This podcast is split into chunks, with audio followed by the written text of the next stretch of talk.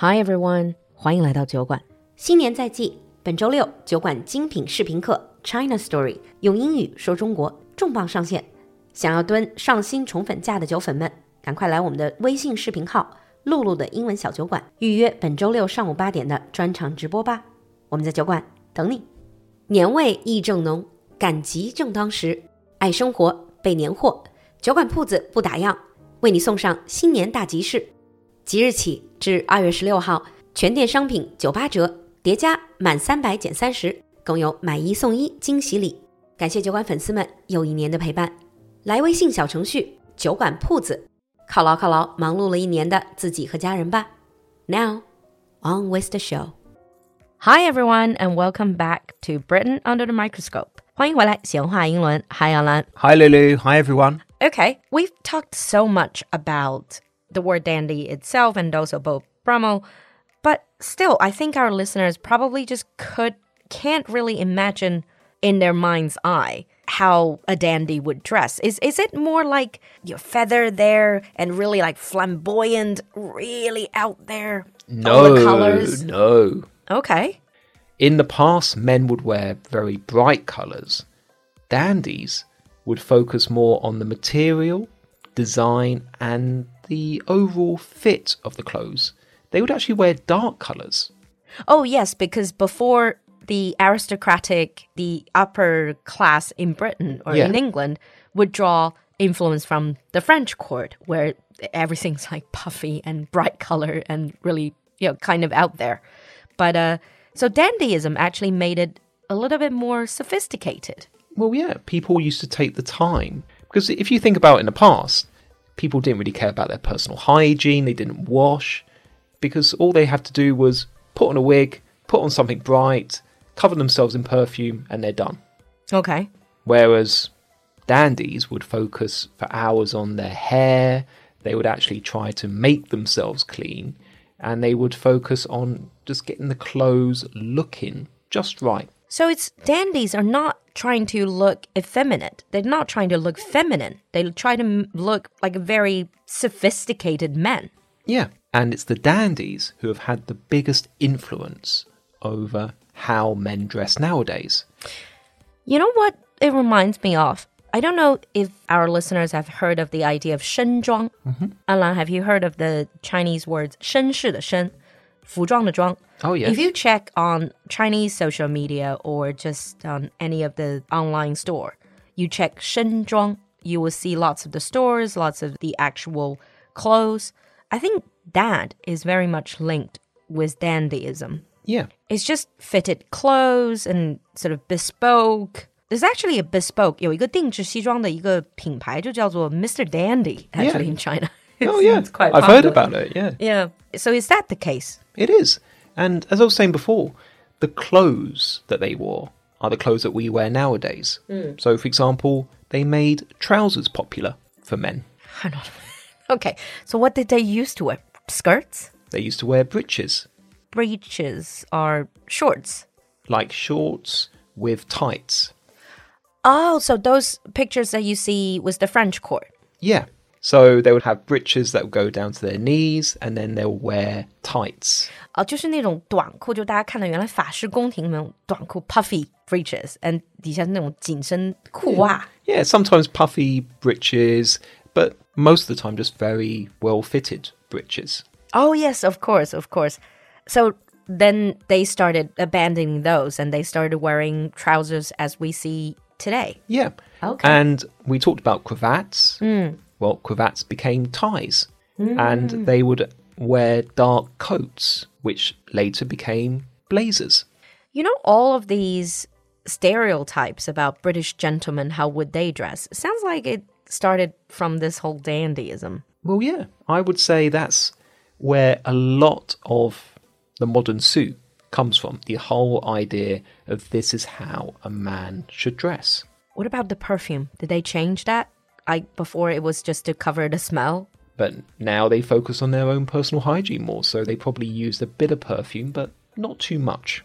Hmm. Sounds like a nice way to sort of like to change into, to be honest. Well, I don't have the time, but I do like the idea of men really focusing on how they dress, mm. kind of getting their outfits right, making sure that they're wearing kind of clean, presentable clothes. I'm not a dandy by any stretch of the imagination. I would say you're more dandy compared to the average man. I do think a lot about how I dress. yes, I do. I probably wouldn't call you metrosexual, Alan, but you are getting there. Well, I don't care about my hair sufficiently enough to be metrosexual. Exactly. Exactly. But what about wigs? You said obviously before because of the French court influence, there were men were wearing really extravagant wigs. They got rid of them. Men started to wear their hair shorter, and a lot of the hairstyles that dandies wore back then have still remained popular nowadays. Except that maybe they like their hair a little bit curlier than ours. Oh, I see. So they used their original hair. They use their original hair. Hmm. I'm quite curious what happened to Brummell. Brummell because he had influential friends. He was rubbing elbows with the Prince of Wales. He, oh. you know, he dressed well. He was an influencer. He must have had amazing life. He had an amazing life until it all went wrong. Okay, what happened? He insulted the Prince of Wales. How? Well, the Prince of Wales and him had a fight. And the Prince of Wales we talked about in an earlier episode Yeah. about George IV, the Prince Regent. And Brummell made a joke about him being fat. Oh wow, this is such social media drama. Exactly. As with many influencers, they say one wrong thing, that's it, they're dead. Banished. he was banished. And he left for France, and that's where he died penniless.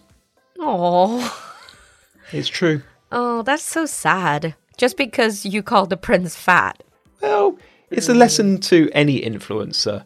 Always watch what you're about to say. Yeah, yeah. Well, as an influencer myself, or ourselves, we should know.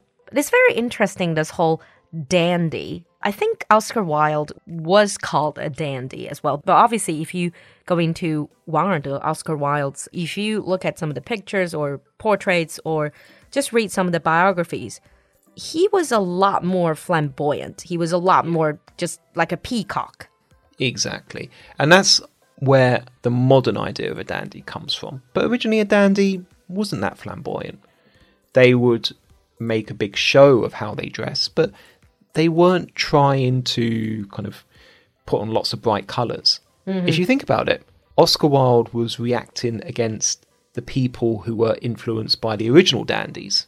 Yeah. The people wearing top hats and long coats, dressed in the Victorian style of clothes. Oscar Wilde was essentially a dandy who was rebelling against Dandyism. dandyism mm-hmm. from the 18th century, which influenced how people dressed in the 19th century. I have to say, this talk that we had today, or we're having today, really sort of changed my stereotype of dandy and dandyism because I was one of those. When I used to think about dandy, I think of people like Oscar Wilde, I think the flamboyance.